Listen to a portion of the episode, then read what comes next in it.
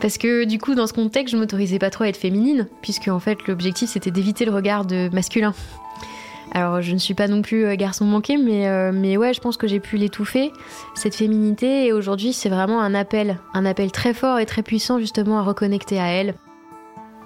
Bienvenue sur Terres Intimes, le podcast qui plonge dans la sexualité et l'intimité de personnes comme vous et moi.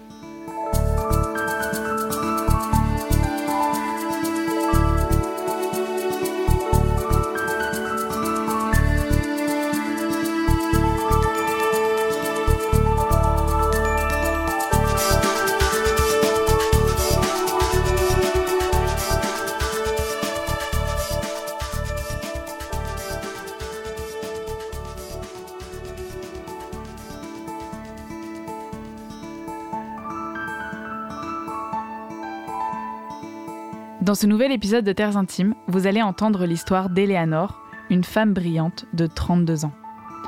Je l'ai rencontrée il y a plusieurs années au cours d'un cercle de femmes. À chaque atelier, on était presque toujours ensemble et ça a cliqué direct. Elle était là à déchiffrer mes dessins d'art-thérapie, à me donner des conseils avec sa casquette, son sourire et son intelligence débordante. Cette interview, nous l'avons réalisée il y a un an maintenant et notre échange a reposé dans mon ordinateur depuis tout ce temps. J'attendais le bon moment pour vous la dévoiler, car cet épisode, c'est pour moi l'un des plus importants de ce podcast. Installée dans un petit bureau, avec seulement un canapé, une table et une bougie, Eleanor m'a parlé du climat incestuel dans lequel elle a grandi. Pour celles et ceux qui ne connaissent pas, le climat incestuel, aussi appelé inceste moral, c'est là où il y a des empreintes de l'inceste. C'est là où il y a une confusion des rôles entre un adulte et un enfant, confronté à la sexualité de l'adulte. Plus ou moins subtil, le climat incestuel est difficile à détecter, à reconnaître et à mettre en mots. Et pourtant, Eleanor le fait avec merveille. Elle le fait avec tout son courage, toute sa force et toute sa douceur. Au départ, j'avais envie de parler d'inceste dans cette introduction. J'avais envie de donner des chiffres, de vous donner des définitions, de parler de certaines études, de vous expliquer pourquoi l'inceste est le berceau des dominations, pourquoi nous avons besoin d'apprendre à prendre soin des enfants, pourquoi nous avons besoin de sortir du silence. Sauf que je ne veux pas que des chiffres et des définitions fassent de l'ombre à Eleanor. Je sais que c'est grâce à elle si mes yeux se sont ouverts et si j'ai découvert la guérilla du silence qu'il y a autour de l'inceste. C'est grâce à sa voix, simple, puissante, consciente, sublime, que j'ai accepté de voir un tabou de société que tellement de personnes refusent de voir. Alors je vais vous laisser avec elle, avec cette déesse, drôle, qui ose et qui, en plus de nous raconter son histoire, nous partage les outils qu'elle a utilisés pour se reconstruire, pour se découvrir, pour penser ses blessures et s'aimer. Alors c'est parti pour rencontrer Eleanor. Bonjour Eleanor. Bonjour. Comment vas-tu? Bah, Très bien, merci. Merci beaucoup de me recevoir chez toi. Ton appartement est fabuleux. Merci pour le thé, la bougie, le gâteau à la banane. Euh, c'est une interview que je veux faire depuis très longtemps parce que, enfin, depuis euh, qu'on s'est rencontrés il y a presque huit mois, euh, mois quasi quand même, quasi neuf. Euh, la gestation d'un projet, on va Exactement. dire. Donc voilà, merci beaucoup de prendre ce temps, d'avoir accepté de participer à Terres Intimes.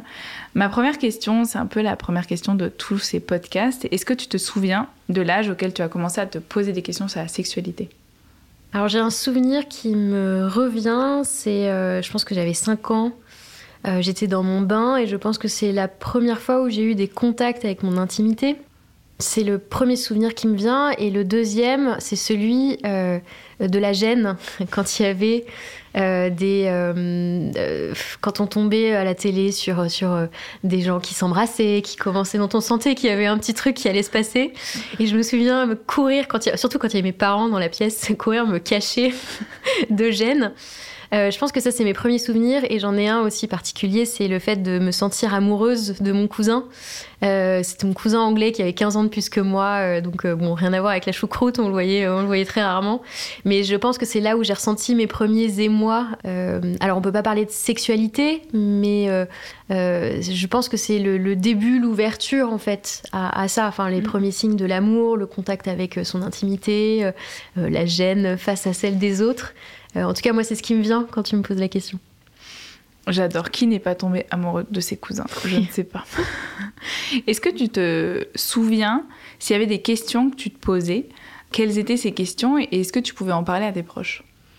Alors, j'ai pas vraiment de souvenir de questions. Euh, Je pense que mes premières questions elles sont venues plutôt à l'adolescence, euh, mais c'était plus relatif peut-être à la féminité, à l'intimité, notamment les premières règles.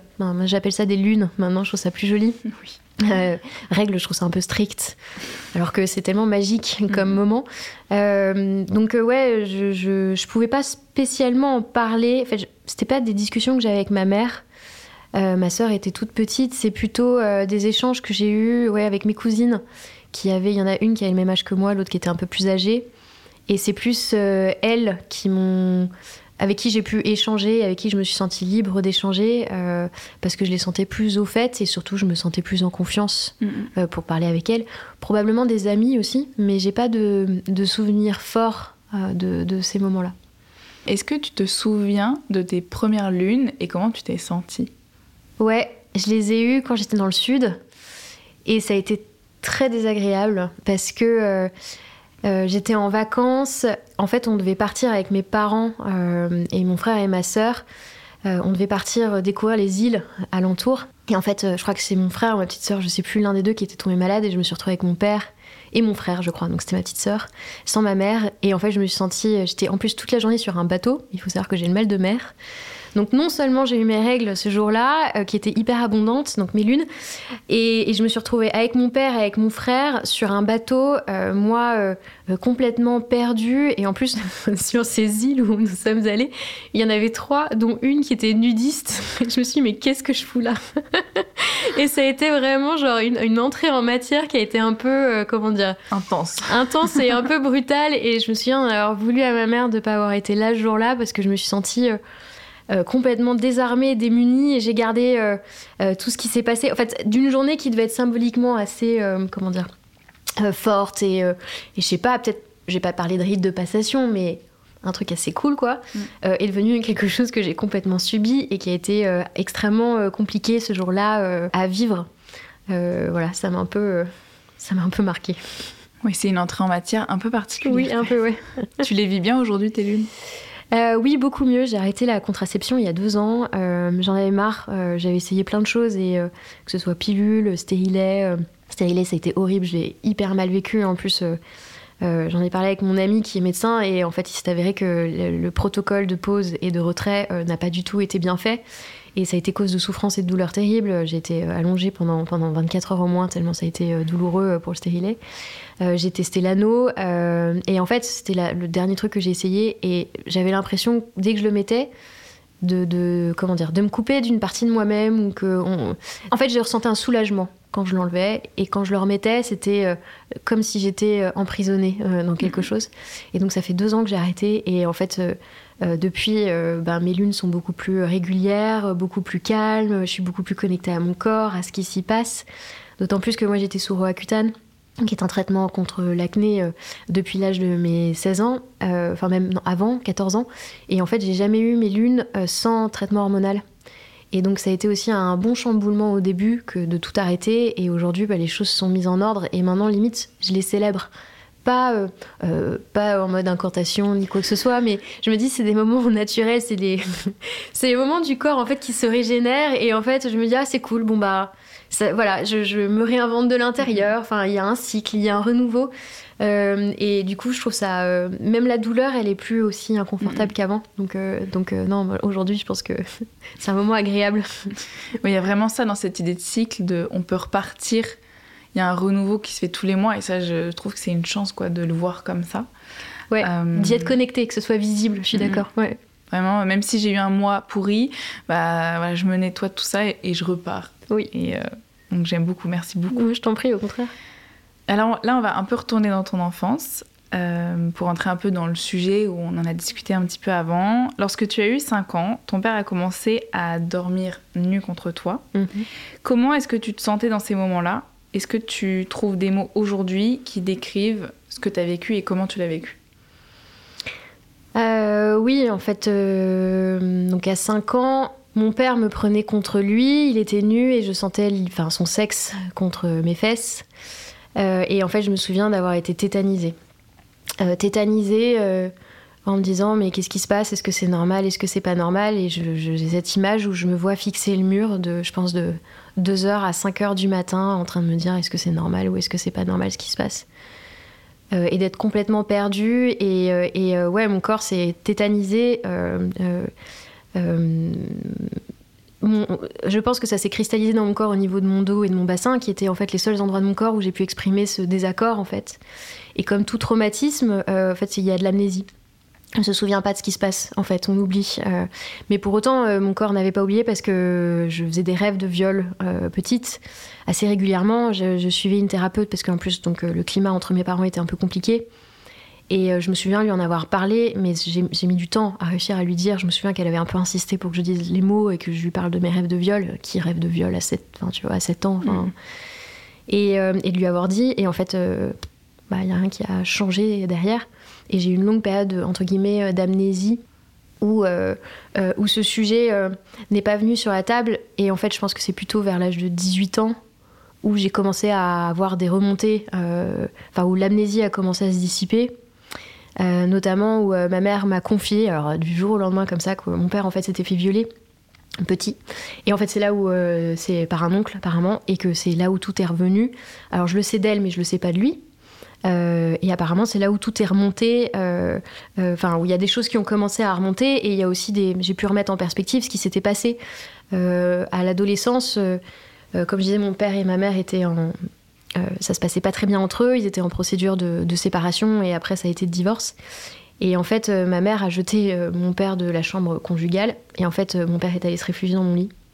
Et donc, il travaillait la semaine ailleurs, et tous les week-ends, il rentrait, et il fallait absolument qu'il dorme avec moi dès qu'on partait en voyage, il fallait qu'on partage la même chambre. Et en fait, euh, moi, je sentais que c'était pas ok, mais c'est votre père, enfin, c'est ton père. Donc, en fait, il y a une forme d'emprise émotionnelle, physique aussi, parce que c'est un homme. Et puis, c'est ton père. Donc, en fait, tu veux de l'amour de lui, tu veux être reconnu, tu veux, enfin, tu vois, tu veux exister en tant que tel. Et en même temps, tu rejettes ce qui se passe parce que tu sens que c'est pas, que c'est pas ok. Et un jour, euh, à 16 ans, euh, je lui ai dit que je voulais plus qu'il dorme dans ma chambre, que je voulais plus qu'il dorme dans mon lit. Et ça a été d'une violence inouïe parce qu'en fait, il s'est senti rejeté. Et il m'a dit euh, bah, le jour où tu auras besoin d'aide, euh, bah, tu pourras bien te faire mettre. Mm.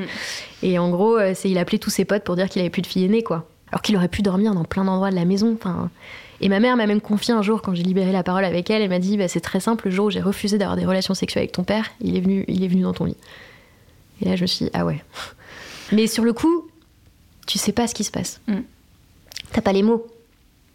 Et quand tu l'as dit à ta psy, et donc ta mère qui voyait ce qui se passait, en fait, il n'y a pas eu d'intervention, même euh, ton entourage familial, en fait, n'a pas agi, ne s'est pas posé de questions sur ce qui se passait. Non, euh, et, en fait, euh, j'ai compris que ma mère savait quand je, lui en ai parlé, ça remonte à, un an, hein, donc mm. c'est tout récent. quand j'ai libéré la parole avec elle, je lui ai exprimé que, en fait, c'est le principe d'un traumatisme, c'est que comme il y a de l'amnésie, bah, en fait, du coup, vous doutez tu doutes de ce qui s'est passé en fait. Tu dis mais c'est dans ma tête. Euh, est-ce que je l'ai imaginé? Parce qu'en fait, du coup, tu as très peu de mémoire, tu as très peu de souvenirs. Et moi, je, me, j'ai vraiment cette image de moi en train de voir le mur et je, je sais que je ne l'ai pas inventé. Et quand j'en ai parlé à ma mère et que je lui ai dit, euh, voilà comment j'ai vécu les choses, voilà ce qui s'est passé, et qu'elle m'a regardé dans les yeux et m'a dit, Eleanor, ne doute pas. J'ai vu. Hmm. Je sais.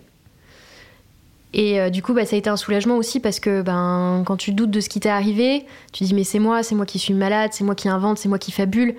Et c'est aussi un peu le principe du climat incestuel, c'est que c'est euh, tous les méfaits de l'inceste sans qu'il y ait, euh, comment dire, passage à l'acte sexuel. Donc il y a tout ce flou autour de la sexualité, tous les rôles sont inversés, tout est, tout est flou et donc du coup c'est vachement plus dur, contrairement à un viol, alors, c'est moins. Enfin, il n'y a pas de comparaison à voir, mais c'est moins douloureux parce que du coup, il n'y a pas d'agression sexuelle. Mais pour autant, euh, c'est plus dur de se positionner face à un climat incestuel parce que du coup, il n'y a pas eu d'acte, il n'y a pas eu d'agression pure en fait. Comme tout est dans le feutré, tout est euh, voilà, flou, en même temps, présent sans être présent, c'est vraiment une ambiance en fait, c'est vraiment une atmosphère. Et c'est plus dur de se positionner face à une atmosphère que face à une agression. Mm. Quelque chose. Enfin. Donc. Euh, euh, je sais plus quelle était la question euh, initiale, mais j'espère y avoir répondu. oui, oui, c'était très clair. Euh, pendant toute cette, donc cette enfance et cette adolescence, tu as vu des psys donc, par rapport à la séparation de tes parents. Ton père est dormi avec toi. Est-ce que c'était toujours dans un cadre de nudité? Mm. Oui, mon père dormait nu. Il, il a jamais dormi habillé. Jamais. Tu en as parlé à ta mère pour la première fois, donc il y a un an. En tout mm. cas, tu as ouvert la parole. Qu'est-ce qui a déclenché cette ouverture? Est-ce qu'il y a eu un processus de, de thérapie? Donc finalement, à quel moment, parce que tu as dû, j'imagine, changer de psy ou faire un processus où vraiment tu voulais mettre de la conscience sur ça, euh, quel a été ce cheminement en fait jusqu'à la libération de la parole? Il a été long. Je sais que la première étape, ça a été quand donc j'ai appris euh, le viol de mon père et en fait tout s'est tout s'est éclairci. Je me suis dit, ok, bon bah voilà, il a reproduit ce qu'il avait connu en fait. Et encore. Et ça, t'avais quel âge bah 18 quand j'en ai pris conscience. Enfin quand on me l'a appris, hein, et je, te dis, euh, ma mère me l'a sorti comme ça du jour au lendemain, mais out of the blue, et je me suis dit non mais attends mais comment tu me lâches cette bombe Enfin bref, mm. comme si elle-même se rendait pas compte en fait de ce que ça impliquait, de ce que je suis engagée, mais je pense que le principe c'est que personne ne s'en rendait vraiment compte. mais même mon père, je pense qu'il se rendait pas compte. Enfin, je dis pas ça pour le dédouaner ni de l'excuser, mais je pense qu'en fait, c'était tellement ancré dans son, dans son quotidien, dans ce qu'il avait vécu, que finalement, bah, quand on travaille pas sur un schéma, il se reproduit. Hein. De manière assez simple. Euh, et en fait, le cheminement, euh, je pourrais pas poser vraiment des étapes, mais euh, alors la psy que j'ai vue à 8 ans, bah, ça a duré, euh, enfin ça a duré peu de temps. J'ai un peu fait une dépression quand même quand j'étais adolescente parce que je pense lié à tout ça et, et, lié à tout ce poids et je pense que j'ai pas eu une adolescence très heureuse. Euh, au pied du fait aussi du climat à la maison et tout, enfin c'était compliqué. 18 ans, je suis partie en prépa. Et en fait, il y a eu plusieurs. je pense qu'il y a eu d'abord d'autres traumatismes. J'ai un ami de euh, de un ex en fait le père d'un de mes ex qui a cherché à, dans la voiture en fait à me regarder euh, j'avais à peine 18 ans et il m'a dit j'ai très envie de t'embrasser euh, j'étais tout seul sur une route de campagne avec lui parce que je bossais pour sa boîte. En fait c'était un stage d'été et je j'avais pas la voiture donc je, devais dormir chez, lui sa femme son fils et tout même si on n'était plus ensemble avec son fils. Et de me reconfronter en fait au désir d'un homme alors que j'avais pas de consentement que j'avais envoyé aucun signaux et tout ça a été compliqué. Et en fait quand j'en ai parlé à ma mère ma mère m'a dit que c'était de ma faute que c'était moi qui l'avais cherché, que j'étais responsable en fait, que euh, c'était moi qui avais cherché à attirer son regard sur lui et tout. Et je me suis dit non mais attends, mais il y a un truc, c'est fucked up là. Enfin, il y a un truc qui tourne pas rond. Et quand j'en ai parlé, euh, j'avais encore quelques relations avec mon père à ce moment-là. Et quand j'en ai parlé à mon père, euh, bah, il m'a dit écoute, c'est ton problème en fait. Et je me suis ressentie un peu complètement désarmée. Et c'est là où je pense que j'ai commencé à vraiment à prendre les choses en main et à me faire accompagner. J'ai commencé par un coaching alors, pas du tout lié à mon traumatisme, mais plutôt lié à moi, euh, parce que j'étais aussi dans un job euh, pas très, pas très heureux, dans une vie personnelle pas très heureuse.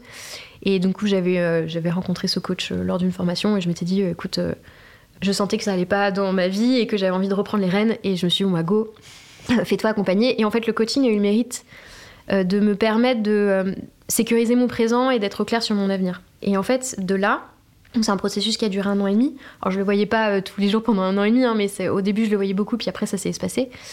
Et je me souviens très bien, c'était en 2014, donc j'ai commencé à le voir en 2011, et en 2014, donc c'était la fin de mon coaching avec lui, et je lui ai dit, écoute, euh, il s'appelait Ludo, euh, je lui ai dit, Ludo, je sens que si j'ai vraiment envie d'aller bien dans ma vie, il faut que j'aille chercher déterrer ce qui s'est passé dans le passé et que j'aille travailler là-dessus pour, pour pleinement me libérer et et, vivre ma vie en fait, et d'être épanouie, et d'être euh, allégée, et d'être euh, voilà, euh, ouais, légère quoi. Et donc il m'a donné le contact d'un monsieur que j'ai appelé Maître Yoda.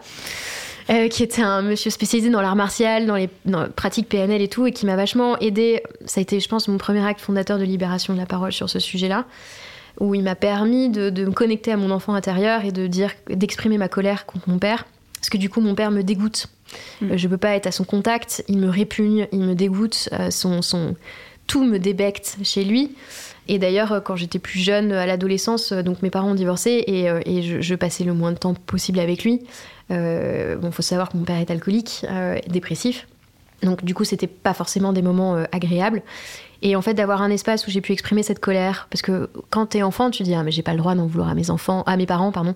Euh, c'est mes parents, je leur dois loyauté, etc., euh, etc. Et en fait, ça a été, euh, je pense, à un moment très fort pour moi de pouvoir pleurer, dire ce que j'avais à dire, exprimer ma tristesse, parce que du coup, il y a, enfin, comment dire, d'exprimer ce qui était pas normal, parce que comme tout l'environnement était fucked up, j'ai l'impression d'être la seule. Alors à dire mais en fait c'est pas ok tout ce qui se passe n'est pas ok en fait c'est pas normal mais je pouvais pas en parler à mes parents euh.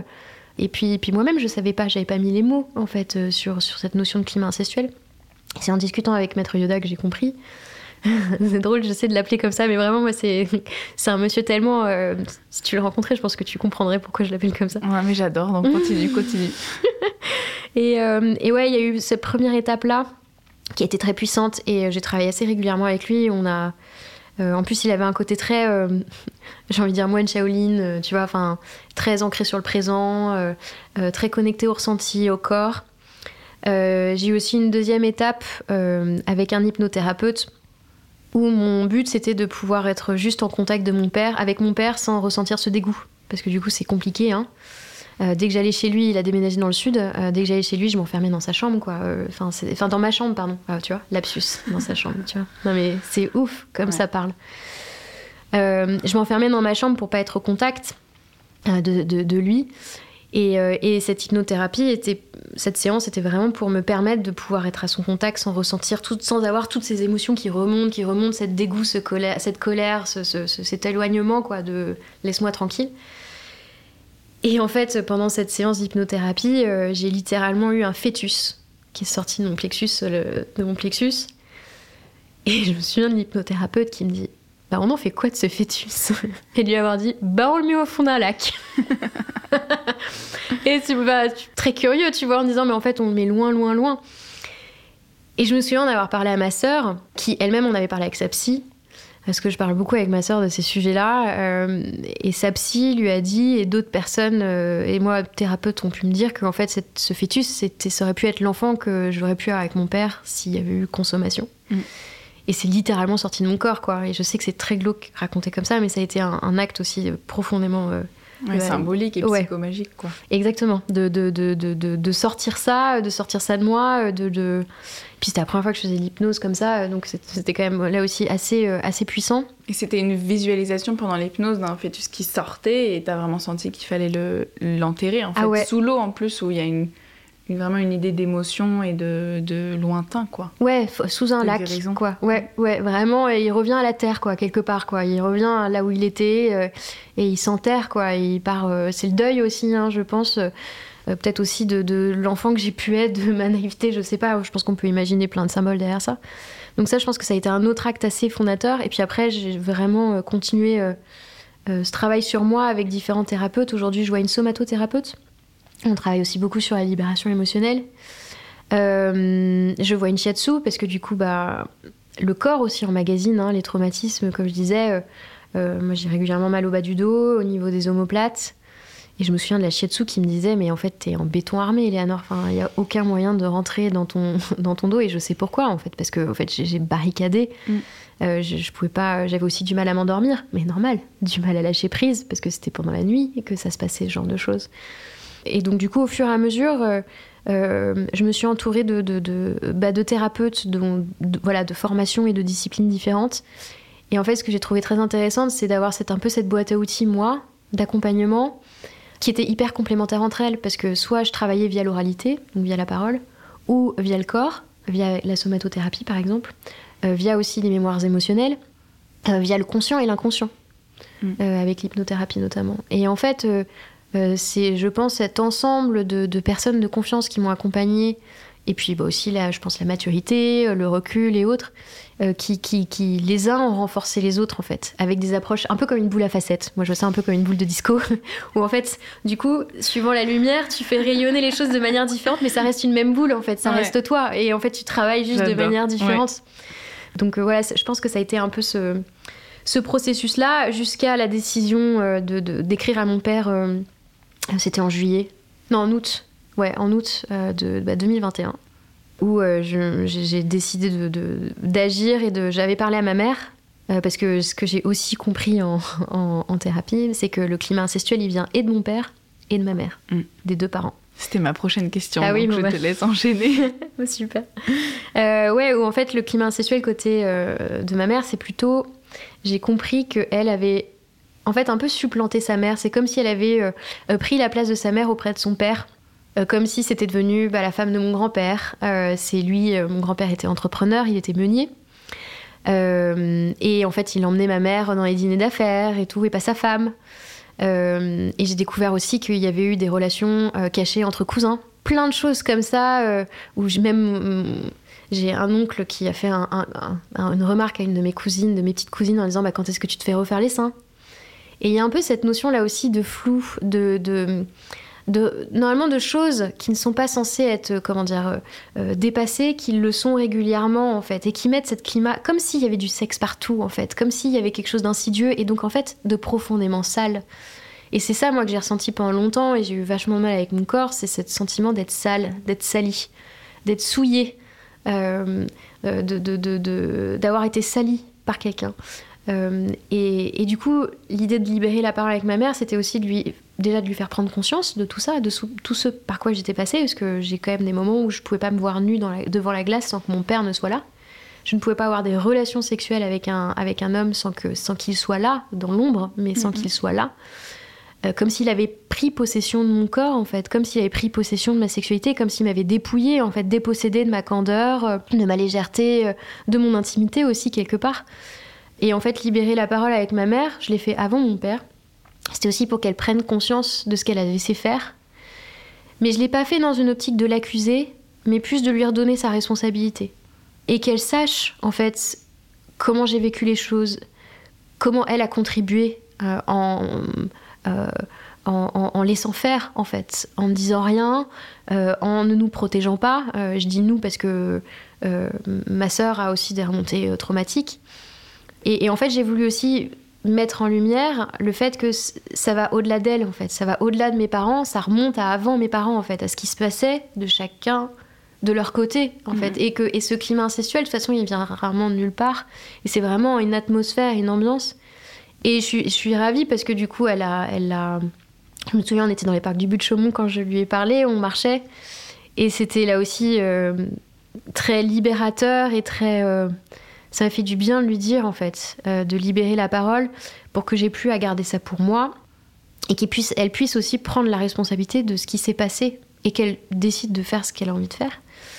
Euh, sachant qu'elle a été pas mal dans le déni quand même, hein, euh, même après lui avoir parlé, je pense qu'il y a des, je pense qu'il y a des choses qu'elle voulait pas voir, mais en même temps l'inceste c'est tellement innommable, c'est tellement répugnant, c'est tellement sale qu'il y a un gros tabou sur ce mm. sujet. Et ce qui m'a aidé à lui faire prendre conscience de, tout ce qui se passait et que j'étais pas un cas isolé, ça a été le podcast de Ou peut-être une nuit de Victoire Tuaillon, je crois, sur euh, de Louis Média, qui a été incroyable en six épisodes et qui, moi, euh, m'a permis de mettre des mots et qui d'ailleurs m'a aidé à écrire la lettre à mon père après avoir parlé à ma mère. Parce que ça m'a permis de comprendre, en fait, et de, et de comment dire, peut-être même d'être dans un processus d'analyse et de pouvoir mettre des mots sur Ah voilà, c'est normal d'avoir ressenti ça. C'est normal d'avoir été dans une culpabilité. C'est normal de s'être senti sale. Euh, c'est normal en même temps euh, de se dire que tout est gris parce que ça reste ton père. Tu vois, ça reste ta mère. Et moi, ça, ça, a permis euh, là aussi de, de, de, comment dire, de digérer tout ça et surtout de, de, pas que ce soit que mon histoire en fait, que ça soit appuyé par le témoignage d'autres personnes. Et depuis d'ailleurs, ma mère a elle-même des remontées traumatiques qui reviennent avec euh, apparemment euh, avec des membres de sa famille. Donc euh, c'est pour ça que je dis que c'est pas juste mes parents, c'est ça va au-delà d'eux. Je pense que c'est aussi un système global, patriarcal, de domination, d'emprise qu'on retrouve de plein de manières différentes dans la société. Qu'est-ce que tu as dit à ton père dans, dans sa lettre et comment est-ce qu'il a réagi? Je lui ai dit, en fait j'ai décrit ce qui s'était passé. Je lui ai dit, en fait, avant même de lui envoyer ce mail, euh, mon père ne comprenait pas pourquoi je lui parlais pas. Pourquoi je coupais les ponts, pourquoi j'étais si distante. Et en fait, moi, ce que je ressentais, c'est qu'à chaque fois, mon père voulait absolument savoir des choses sur mon intimité, sur ma vie. Et je me ressentais violée, en fait. Dans mon intimité, euh, comme s'il n'y avait pas de notion de consentement, c'est parce que lui voulait savoir ce qui se passait dans ma life, que du coup, ça faisait loi. Et en fait, j'en avais marre de me sentir poussée, en fait, sans cesse euh, à savoir plus, à me livrer plus, à lui dire plus. Et à un moment, je me suis, j'ai un peu pris mon courage à deux mains parce que, c'est pas facile hein, de, confronter son père et lui dire, mais à ton avis, pourquoi je te parle pas? À ton avis, ah oui, c'est ça, je lui dis ça comme ça. Je dis, à ton avis, pourquoi je cherche à me protéger de toi? En me disant, bah, je vais lui laisser la porte ouverte. Peut-être qu'il y aura une prise de conscience. que nenni Jean-Michel Denis encore frappé. ou, euh, ou du coup, euh, je sais plus ce qu'il m'a répondu, mais euh, en fait, il, était dans le déni, ouais. je, je, sais plus euh, ce qu'il m'a dit, mais euh, en gros, c'est je vois pas de quoi tu parles, quoi. Enfin, et là, je me suis dit, bah, il, fait, il le fait vraiment exprès. Et donc, en fait, le fait de, de, voir qui comprenait pas ou qui faisait semblant de pas comprendre, je me suis dit, ok, bon bah je vais pouvoir y aller. En fait, je lui ai laissé une chance. Il l'a pas saisi. Bon bah en fait, je vais pouvoir, je vais pouvoir lâcher ce que j'ai à dire. Et donc dans mon mail, voilà, je lui décris tout ce que j'ai ressenti et tout ce que j'ai dit dans ce, là dans cette émission, tout ce que j'ai raconté. Et je lui ai décrit le climat incestuel et je lui exprime toute sa responsabilité dans ce climat. Euh, là aussi, euh, pas dans un mode accusatoire, mais de vraiment l'expression de mon ressenti, justement pour qu'il soit inattaquable. Parce que quand il y a le tu, l'autre peut se, se met en réaction de défense en fait. Alors que quand on dit voilà, voilà ce que j'ai ressenti, voilà ce qui s'est passé, voilà tous les impacts que ça a eu dans ma vie sexuelle, physique, sentimentale, euh, voilà le temps que ça m'a pris, voilà le travail que j'ai dû faire, voilà pourquoi je t'en veux en fait, pourquoi je suis en colère. Et ce que je te demande surtout, c'est je te demande de me demander pardon en fait. Parce que je lui ai dit en gros, et c'est ça que j'ai compris dans, dans, dans sa réponse précédente, c'est que je me suis dit en fait, il n'est pas intéressé par moi en fait, au sens où en fait ce qui l'intéresse c'est lui. Il a, je me suis dit il y a vraiment un défaut d'empathie en fait total. Moi je sais pas, il y a quelqu'un qui me dit écoute Eleanor, voilà ce que j'ai vécu, voilà ce que je ressens et tu y as participé. Et moi direct je lui dis mais ah bon mais qu'est-ce qui s'est passé? Mais raconte-moi mais qu'est-ce qui comment t'as vécu les choses? Et là pas du tout et là c'était euh, enfin c'était tout l'inverse. Et en fait euh, euh, je me suis dit j'ai pris conscience qu'il pouvait pas y avoir de relation euh, tant qu'on restait sur ces bases-là. Et que le seul moyen de repartir sur une autre forme de relation qui soit plus saine, c'était qu'il puisse euh, du coup bah, me demander pardon et qu'il prenne aussi acte et responsabilité de ce qui s'est passé. Et quand je lui ai envoyé mon mail, donc bien sûr j'ai mis... Euh, alors j'avais pris plein de notes à droite à gauche, j'ai mis deux heures à l'écrire et je voulais absolument l'écrire avant le stage où on s'est rencontrés. Et donc j'ai envoyé le lundi et le mercredi avant de prendre mon train pour aller à ce fameux stage. Mon père, donc qui est anglais, m'a répondu cette phrase, je pense que je me souviendrai toute, sa vie, euh, toute ma vie, pardon, en mode You have broken your silence. Good. Ok. Ok. Donc en mode Ok, t'as libéré la parole. Bien. Et en fait, à la fois, Ah. j'étais soulagée de ça euh, parce que j'allais à ce stage euh, des sacrés où on s'est rencontrés euh, et qui est pour moi en plus qui était hyper symbolique parce que je me suis dit c'est la fin d'un cet acte de libération de la parole. Je l'ai fait avant, avant de venir Mm. et, je, et je savais qu'il allait y avoir un avant et après ce stage et que ça allait être un- une phase transitoire pour ouvrir une autre phase de ma vie. Et finalement, c'était pas plus mal qu'il ait répondu que ça. Parce que euh, je me suis dit, euh, bah, je vais pouvoir me concentrer sur le reste, je vais pas avoir à ruminer sa réponse. Ouais. Et j'ai eu une autre réponse quelques mois plus tard où en gros il m'expliquait que euh, à l'époque c'était ok, que c'était normal, que de toute façon il était pas bien dans sa vie, que et que je l'accuse sans en avoir jamais, tu vois, que je lui laisse aucun espace de discussion et de parole. En fait, il s'est victimisé, Ouais. en gros. Et j'en ai discuté avec une de mes tantes qui m'a dit, mais Eleanor, si on lit entre les lignes, il n'est pas dans le déni. Ouais, il te dit pas non, c'est pas arrivé. Ouais, Il exactement. sert juste des excuses par rapport Et ce dont j'avais peur en fait. Ouais. Et je pense que c'est ça qui m'a mis, euh, qui a fait que j'ai mis du temps à lui dire, c'est que j'avais peur qu'il me, qu'il me dise non t'es faux, c'est faux, tu fabules. Et en fait, euh, donc ce qui n'est pas le cas, parce que quelque part, même s'il me dit je suis une victime et c'est pas de ma faute, euh, il admet quand même ce qui s'est passé. Et j'ai perdu l'autre idée que je voulais dire. Euh, Ce que t'as ressenti quand t'as reçu son- sa deuxième réponse? Non, ouais, en fait, non, non, c'était en gros. Euh, euh, ouais, je me suis dit, en fait, je lui demande pardon et. euh, et- Enfin, je lui demande de me demander pardon. Et en fait, euh, il le. Il, le fait pas, voilà, et il se victimise et en fait, il se, il se cache en fait derrière cette posture de victime et il assume pas du tout ce qui s'est passé. et et ça, c'est venu quelques mois plus tard et je lui ai toujours pas répondu à ça. Vous êtes pas vu depuis? Non, non, ça- je crois que ça fait deux ans que je l'ai pas vu. Parce qu'en plus, il habite pas euh, dans la même ville que moi, il est loin. euh, Enfin.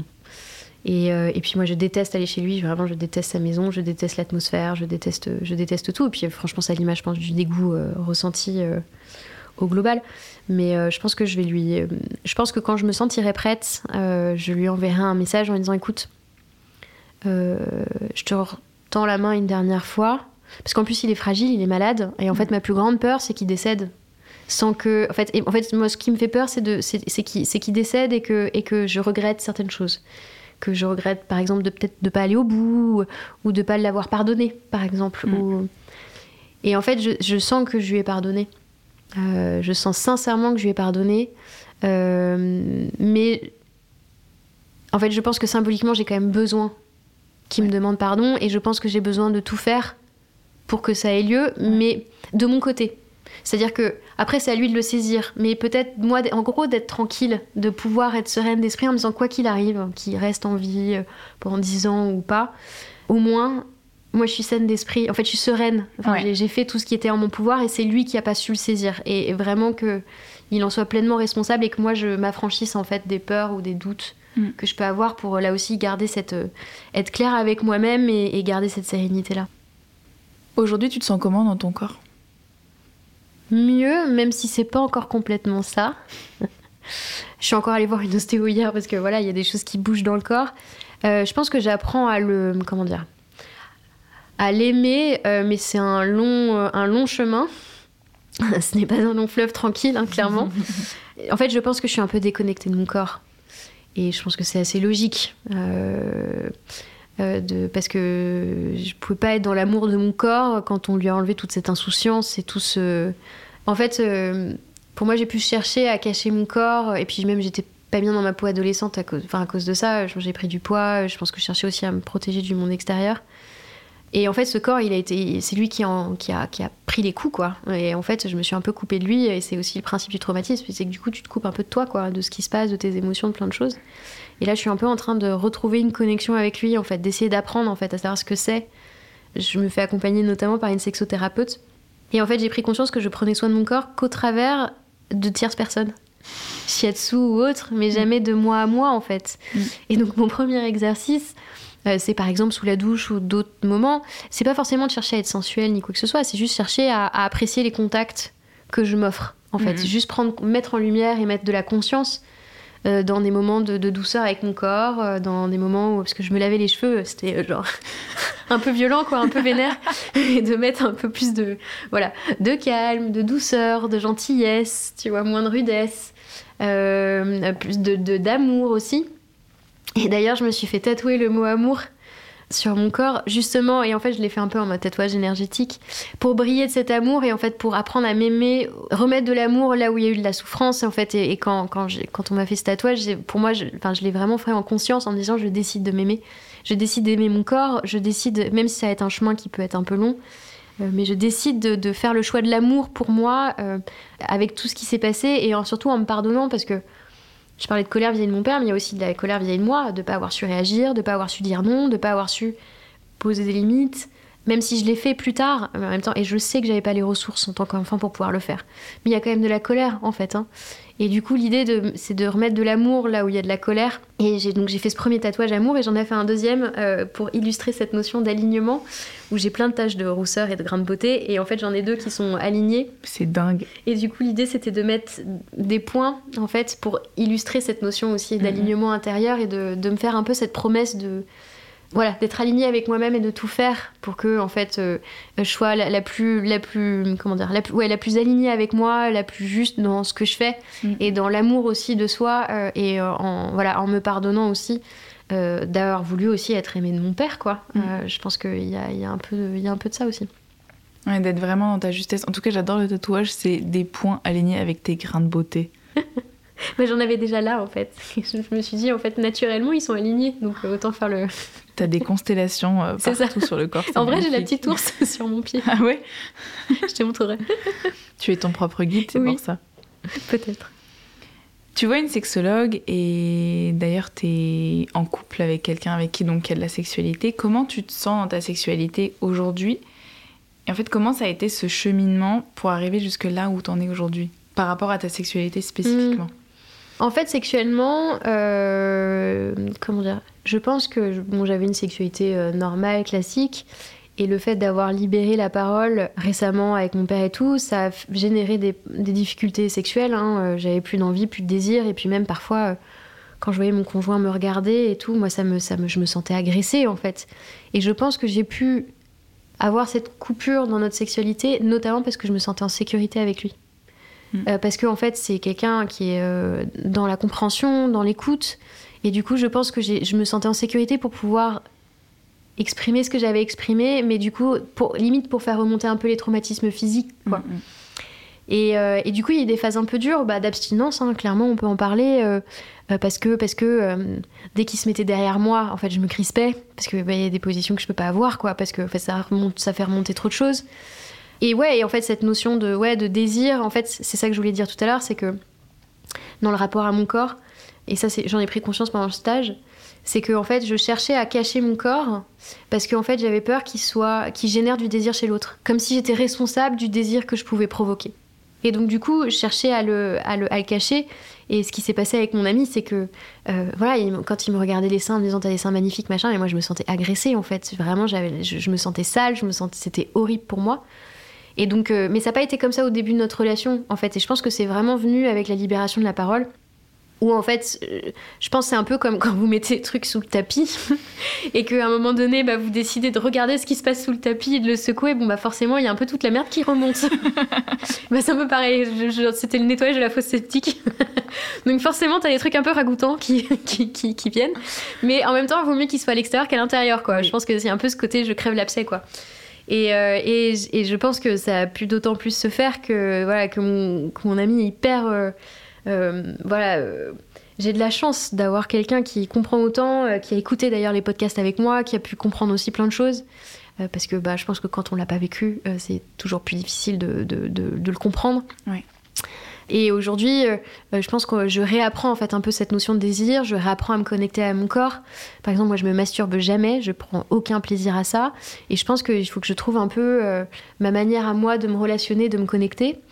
Euh, et, de, et de même pas forcément juste dans une optique de sensualité, juste de me connecter à mon corps en fait, d'en avoir conscience et de, et de le bénir pour ce qu'il me permet de faire et de l'accueillir. Et c'est un peu. Euh, euh, j'ai écouté un podcast d'une coach qui disait pour vous libérer de la charge mentale. une des charges mentales chez les femmes, c'est de, c'est, le, le, dégoût qu'elles ont de leur corps ou le fait qu'elles aiment pas si leurs cuisses, leurs bras, leurs jambes, leurs trucs, le machin. Et elle conseille d'aller se mettre devant une glace et de dire en quoi tes cuisses, tes bras, tes seins, en fait, sont extraordinaires et sont très beaux. Et en quoi, en fait, tu, qu'est-ce que tu as besoin d'entendre en fait? Et donc euh, j'ai fait ça récemment en me disant bah voilà c'est des petites choses mais c'est aussi me reconnecter à mon corps quoi. symboliquement je trouve que c'est assez fort. Et euh, du coup il y a aussi cette sexothérapeute avec qui, euh, avec qui j'échange sur le sujet et, et puis j'ai plein de bouquins sur la sexualité sacrée et j'ai vraiment envie de la découvrir en fait cette sexualité sacrée en fait euh, de, de, de, pouvoir me connecter à elle euh, pleinement en fait et de vivre euh, quelque chose qui transcende et là aussi qui mette de la lumière là où il y a eu du sale, de, mettre de la joie là où il y a eu de la contrainte, de mettre de la liberté là où il n'y a pas eu de consentement. Et en fait, c'est ce à quoi j'aspire pour moi en fait, et d'être vraiment de, ouais, de, ça va peut-être être très mégalo ce que je veux dire, mais dans Eleanor, il y a or. Et en fait, cette lumière, c'est mettre ses paillettes, en fait. c'est ça, en fait, ce que je veux, c'est mettre des paillettes, mettre de l'or, mettre de la lumière, euh, briller, rayonner, euh, d'une sexualité, euh, comment dire, consentie, éclairée, selon nos règles, en fait, et selon nos besoins, c'est vraiment ce à quoi j'aspire. Mm. Et bon, je sais que ça va être un, un chemin, mais, mais voilà, c'est en tout cas mon intention et ce, que, ce à quoi j'aspire pour moi et, et pour mon ami. Oui, c'est vraiment ce pouvoir alchimique de pouvoir transformer toute la noirceur en lumière et ça, c'est quelque chose que, que tu actives. J'adore Eleanor. En hypnose, quand je fais ça et que parfois il y a des endroits de mon corps que je veux guérir, et bah, j'ai des, des pansements dorés et en fait je me dis bah, joue avec les cartes que t'as. Et donc du coup je me dis bon bah voilà, je, je l'avais pas compris mais le jour où je l'ai compris, je me suis dit ah mais c'est pour ça que tu mets du doré partout. et cette lumière résonne euh, euh, résonne particulièrement donc euh, ça a été un peu une, genre en mode une prise de conscience de ouf. Puis tu dis que c'est facile de se regarder dans la glace et de se dire, ok, qu'est-ce qui est bien, comment je m'aime, c'est quand même un, un step euh, qui est difficile à prendre, je trouve. Ah ouais, non, moi, pour moi, je, pardon, je voulais pas dire que c'était facile. Oui, c'est dur. Enfin, c'est difficile de se confronter à son propre reflet. Je trouve ça hyper humble que tu dises, bon, c'était un peu difficile, mais oui. c'est vraiment, pas, vraiment pas facile du tout dans ce processus d'amour de soi et de guérison, surtout quand le corps a une symbolique aussi forte et mm. où c'est si important de... Mais en tout cas, merci pour ce conseils que tu partages à, tout le monde. Moi, j'ai vraiment envie de. J'ai d'autres questions après, on ira un peu, un peu plus loin sur tes désirs aujourd'hui dans ta vie, dans ton corps, dans ta relation. Mais j'avais envie de revenir juste sur l'importance de la libération de la parole et pourquoi c'est. Enfin, je me sens si touchée que tu acceptes aujourd'hui de parler de tout ça avec autant de, de clarté et de conscience. Enfin, c'est un vrai cadeau. Euh, parce qu'en fait, quand on s'est rencontrés, donc on a, on a fait un stage donc autour de la, de la déesse, ce sont des choses que tu as révélées. Et en fait, on n'arrivait pas à ce stage, le groupe avec lequel on, était n'arrivait pas à se libérer vraiment. Il y avait plein de, femmes qui n'arrivaient pas à dire ce qu'elles ressentaient. Et euh, la personne qui menait ce, ce, stage a dit il suffit de deux ou trois personnes qui se libèrent vraiment pour que tout le groupe se libère. Et je me souviens que juste avant toi, il y avait donc une femme qui a parlé de sa vulnérabilité et qui en fait t'a autorisé toi à parler de ta vulnérabilité et toi t'as autorisé tout le groupe en racontant en fait ton histoire à parler. Et donc voilà, je voulais juste, euh, moi je me sens très touchée que tu sois là aujourd'hui parce que je me dis que ce, qu'on, ce que tu as créé en fait dans ce groupe euh, de femmes de sororité où on avait besoin d'être soi et de révéler toutes les blessures, la lumière, bah en fait avec ce podcast j'espère que ça va se permettre euh, dans un plus grand cercle. Mais voilà, c'était juste cet acte de parole que j'ai trouvé magnifique et je voulais partager cette anecdote sur toi qui montre quand même un certain courage à, y aller, quoi. Tu y es vraiment allé, donc merci. Je pense que c'est mon petit côté bélier, ça. Ce petit côté fonceur. En tout cas, merci pour, euh, merci pour tes mots. Mais je t'en prie vraiment, c'est, je trouve ça vraiment magique. Ma question, c'est, c'est qu'aujourd'hui, tu as des désirs d'enfant. Oui. Quelles sont les questions que tu te poses et les problématiques, entre guillemets, qui se réveillent avec ton histoire sur ce désir d'enfant? Bah effectivement, ce désir d'enfant, il a vraiment pu émerger, je pense, à la suite de ce stage qui lui-même était donc consécutif à la libération de cette parole, où en fait euh, euh, j'ai vraiment pris conscience que j'avais envie d'être maman euh, et que j'avais moi-même envie de, bah, d'avoir des enfants. Oui, il y a toujours un peu de, peur d'avoir un enfant. Et alors, c'est pas de, passer à l'acte ou d'avoir comment dire, des gestes déplacés, mais c'est plutôt d'avoir des pensées déplacées qui me fait peur. Pourquoi, par exemple, euh, de, de, voir un petit garçon tout nu et d'avoir des pensées déplacées en fait. Euh, mais je au-delà des enfants, en fait, je, je, euh, il y a des, parfois des mots que je lis et qui, qui n'ont rien à voir, tu vois. Je peux, je peux lire le mot voler et moi je vais lire violer. Enfin, c'est pour montrer en fait à quel point l'esprit aussi a été a été comment dire perturbé en fait dans son mode de fonctionnement et en fait du coup bah ça recrée parfois du dégoût et j'ai peur en fait. Euh, j'ai pas peur dans mon couple d'avoir d'avoir mon enfant. Enfin j'ai pas du tout de, euh, de, de peur qu'il se repasse ce qui s'est passé notamment parce que été bien libéré que enfin mais c'est plus dans le rapport de moi à moi-même et, de, et des pensées qui peuvent générer et la, peur en fait. Euh, c'est quelque chose d'assez irrationnel quoi. Et en plus, bah, du coup, qui a ces tabous, euh, même moi je suis pas forcément à l'aise de, révéler ce qui se passe à l'intérieur de, ma tête quoi. Donc c'est plus de cet ordre-là, mais en même temps j'ai intrinsèquement confiance. Je me dis même si ces pensées arrivent, euh, déjà, j'ai des outils, enfin, j'ai des personnes autour de moi qui peuvent m'aider. et puis, c'est encore pour moi des réminiscences du traumatisme qui s'exprime, c'est pas moi. Je ne mm. suis pas mes pensées en fait. Euh, je, Et je pense qu'il y a un peu ce processus de dissociation qui doit se, de distanciation en tout cas qui doit se faire et qui fait peut-être probablement partie de la guérison euh, aussi.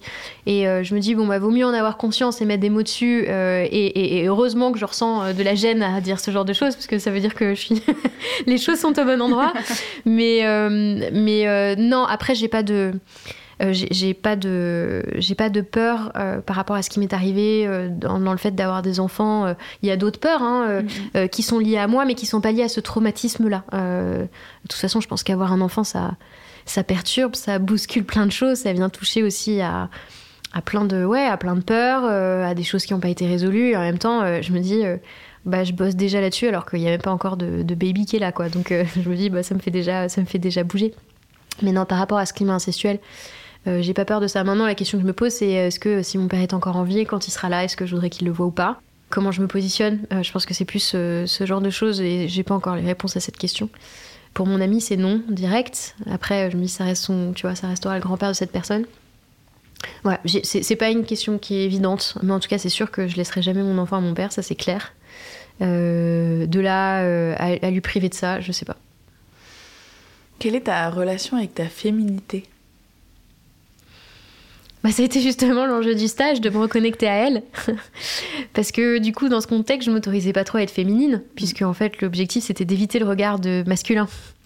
Alors, je ne suis pas non plus euh, garçon manqué, mais, euh, mais ouais, je pense que j'ai pu l'étouffer, cette féminité. Et aujourd'hui, c'est vraiment un appel, euh, un appel très fort et très puissant, justement, à reconnecter à elle, à lui autoriser à, à s'exprimer de plein de manières que ce soit et de ouais euh, reconnecter à elle et de, pouvoir être pleinement moi et de pouvoir euh, là aussi euh, briller comment dire être lumineuse, comment dire, être féminine. Je me maquille jamais. Alors, non pas que la féminité passe par du maquillage, mais peut-être de m'autoriser un peu plus à le faire je pense que c'est, en tout cas, c'est une quête. Euh, et c'est une quête et la première euh, pierre symbolique a été le, stage là aussi.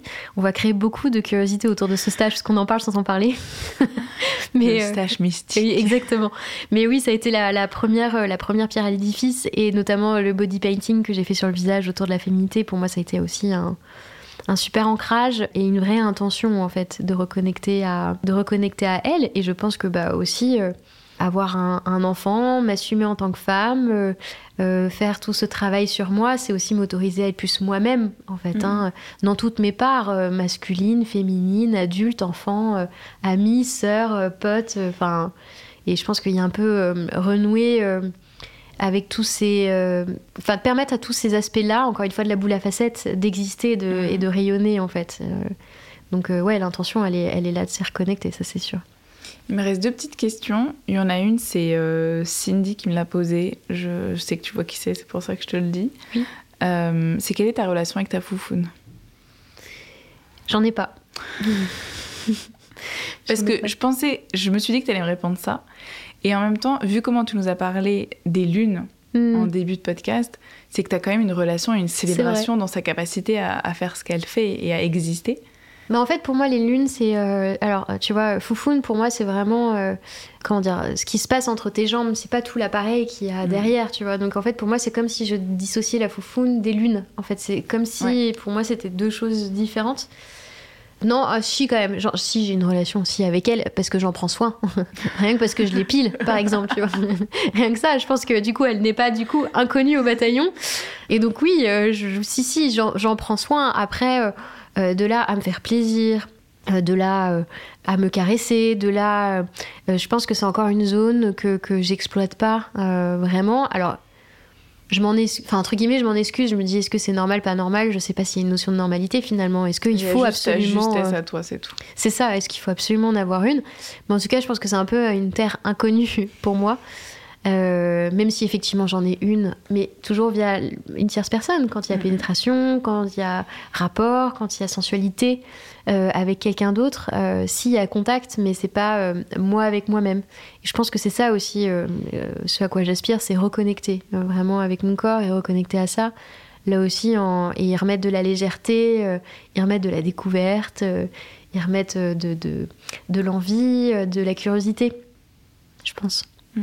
Même si effectivement, euh, tu as raison, je ne suis pas complètement déconnectée d'elle. Merci de m'en avoir fait prendre conscience, c'est vrai. Non, mais je, je, voulais pas imposer une idée tout ça. non, non, t'as raison. C'est vrai que j'avais, j'avais hésité à poser cette question en fait, et quand j'ai vu comment t'en avais parlé euh, des lunes, je me suis dit bah il y a quand même quelque chose là-dedans, donc c'est pour ça que je l'avais posée.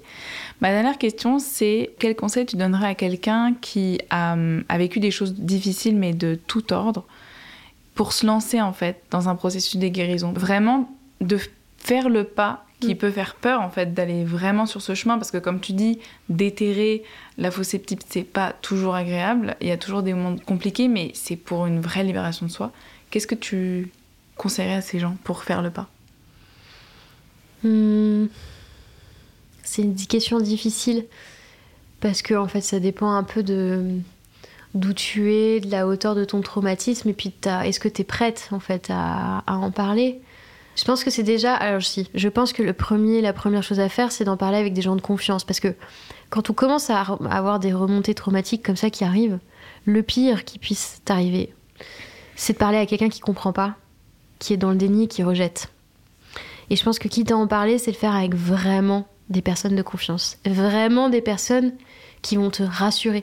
Et quand je dis ça, c'est pas dans une optique de condescendance, mais qui vont t'aider à dire non mais euh, alors je vais parler de moi, mais Eliana, ce que tu vécu n'est pas ok, n'est pas normal.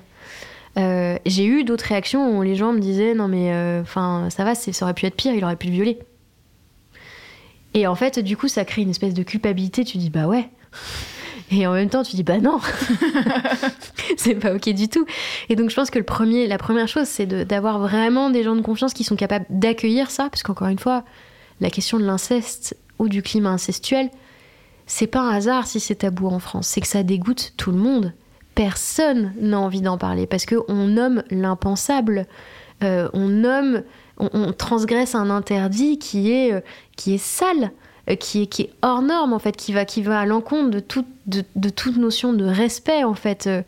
Et, et du coup, c'est hyper important à mon sens de pouvoir en parler avec des gens qui seront capables de l'accueillir et de le comprendre sans jugement. Parce que c'est ça aussi dont on peut avoir peur. C'est moi j'avais peur d'être vue comme une victime et d'être vue d'être comme quelqu'un de sale. Mais parce que c'était aussi la manière dont moi je me percevais et dont je me voyais. Mais du coup c'est important d'avoir quelqu'un qui te renvoie de l'amour et pas de la peur ni du dégoût en fait. Je pense que c'est ça qui est super important. Et ensuite du coup euh, moi je me suis fait aider par différentes personnes. Je pense que c'est hyper important de trouver des gens de confiance avec qui échanger et qui là aussi ont cette capacité d'accueil surtout les outils et techniques. Euh, moi, je pourrais donner les noms des gens euh, qui m'ont accompagné et que je recommande les yeux fermés. des gens de confiance qui savent et qui me confient qu'eux-mêmes entendent beaucoup d'histoires hein, autour de ça. Hein. Je veux dire, l'inceste, c'est quand même quelque chose. Il y avait une étude, je crois, qui est sortie qui dit que plus de deux enfants sur une classe, enfin sur dix enfants, il y en a plus de deux qui sont confrontés à ce genre de, à ce genre de choses, quoi alors qu'on n'en parle pas. Euh, donc voilà, je pense que c'est vraiment quitte à je parle même pas de libérer la parole et de confronter entre guillemets son incesteur, hein, euh, mais déjà d'en parler à des gens qui vont vous soutenir, parce qu'en plus quand vous avez des quand vous avez des traumatismes, encore une fois il y a de l'amnésie, donc du coup tu peux toi-même retrouver à te douter de ce qui t'est arrivé, et la première chose c'est déjà de plus douter.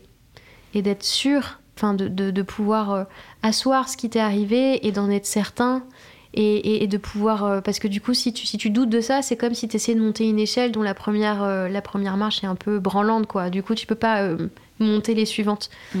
et je pense que c'est plutôt ça voilà. Avoir des gens qui te renvoient de l'amour et de la confiance qui ne doutent pas de ce que tu dis racontes qui vont pas remettre en cause ce que tu dis qui vont t'écouter et qui et, et je pense que ça ça aide pour ensuite aller voir un thérapeute. Bon, après, ça peut se faire dans l'autre sens. Hein. Je veux dire, chacun fait dans le rythme qui lui va. Euh, mais aussi d'avoir des thérapeutes de confiance qui vraiment euh, vont euh, accueillir, écouter et donner des outils pour libérer et accompagner ça jusqu'au jour où bah, il y aura un moment donné où, et je l'espère, enfin, si, ça, si c'est arrivé à quelqu'un, de, de, pouvoir voilà, libérer la parole et confronter, parce que je pense que c'est un peu, entre guillemets, l'acte l'acte final, à mon sens, hein, peut-être que peut-être que non, mais en tout cas pour moi ça l'a ça l'a été ça l'a été ouais. Merci beaucoup, Eleanor. Merci, Juliette. Merci d'avoir écouté ce nouvel épisode de Terres Intimes. Je vous invite de tout cœur à écouter le podcast dont parle Eleanor, ou peut-être une nuit, réalisé par Charlotte Pudlowski, qui est un bijou et qui m'a aidé à comprendre la grande problématique de l'inceste, le silence. Si cet épisode vous a plu, n'hésitez pas à le partager autour de vous, sur les réseaux ou dans la vraie vie, et à mettre 5 petites étoiles.